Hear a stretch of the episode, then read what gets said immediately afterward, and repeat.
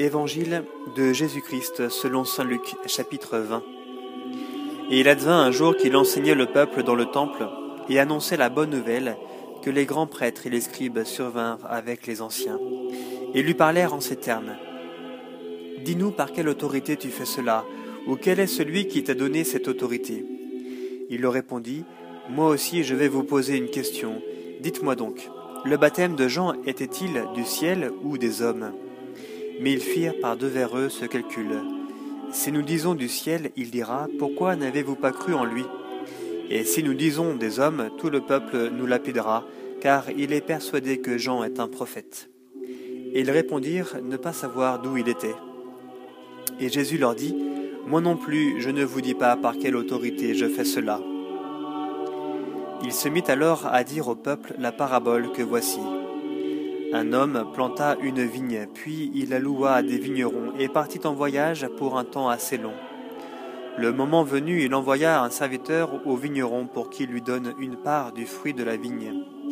Mais les vignerons le renvoyèrent les mains vides, après l'avoir battu. Il recommença envoyant un autre serviteur, et celui-là aussi ils le battirent, le couvrirent d'outrage et le renvoyèrent les mains vides. Il recommença envoyant un troisième, et celui-là aussi ils le blessèrent et le jetèrent dehors. Le maître de la vigne se dit alors, Que faire? Je vais envoyer mon fils bien-aimé, peut-être respecteront-ils celui-là. Mais à sa vue, les vignerons faisaient entre eux ce raisonnement. Celui-ci est l'héritier, tuons-le pour que, nous, pour que l'héritage soit à nous. Et le jetant hors de la vigne, ils le tuèrent. Que leur fera donc le maître de la vigne? Il viendra, fera périr ses vignerons, et donnera la vigne à d'autres. À ces mots, ils dirent, À Dieu ne plaise. Mais fixant sur eux son regard, il dit, Que signifie donc ceci qui est écrit? La pierre qu'avaient rejetée les bâtisseurs, c'est elle qui est devenue pierre de fête. Quiconque tombera sur cette pierre s'y fracassera, et celui sur qui elle tombera, elle l'écrasera. Les scribes et les grands prêtres cherchèrent à porter les mains sur lui à cette heure même, mais ils eurent peur du peuple. Ils avaient bien compris en effet que c'était pour eux qu'il avait dit cette parabole.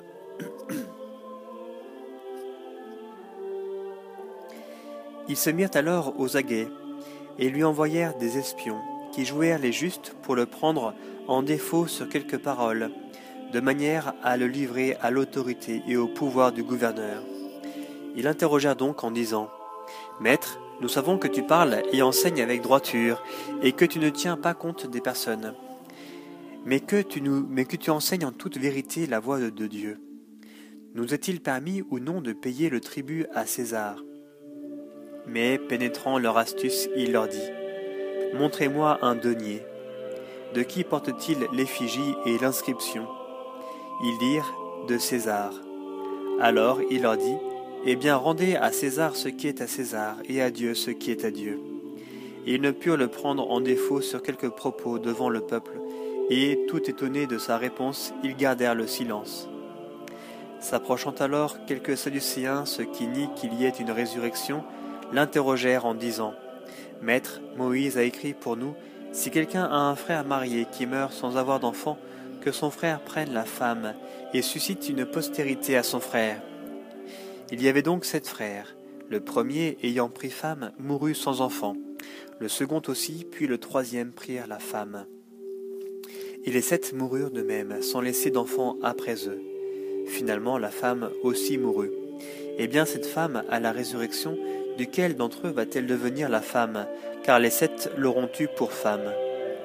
Et Jésus leur dit Les fils de ce monde-ci prennent femme ou mari, mais ceux qui auront été jugés dignes d'avoir part à ce monde-là et à la résurrection d'entre les morts ne prennent ni femme ni mari. Aussi bien ne peuvent-ils plus mourir car ils sont pareils aux anges et ils sont fils de Dieu, étant fils de la résurrection.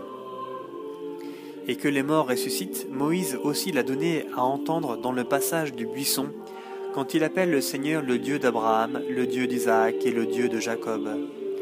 Or, il n'est pas un Dieu de mort, mais de vivants. Tous en effet vivent pour lui. Prenant alors la parole, quelques scribes dirent Maître, tu as bien parlé, car ils n'osaient plus l'interroger sur rien.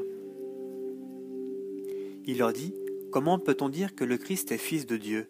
C'est David lui-même, en effet, qui dit au livre des psaumes Le Seigneur a dit à mon Seigneur Siège à ma droite, jusqu'à ce que j'ai fait de tes ennemis un escabeau pour tes pieds.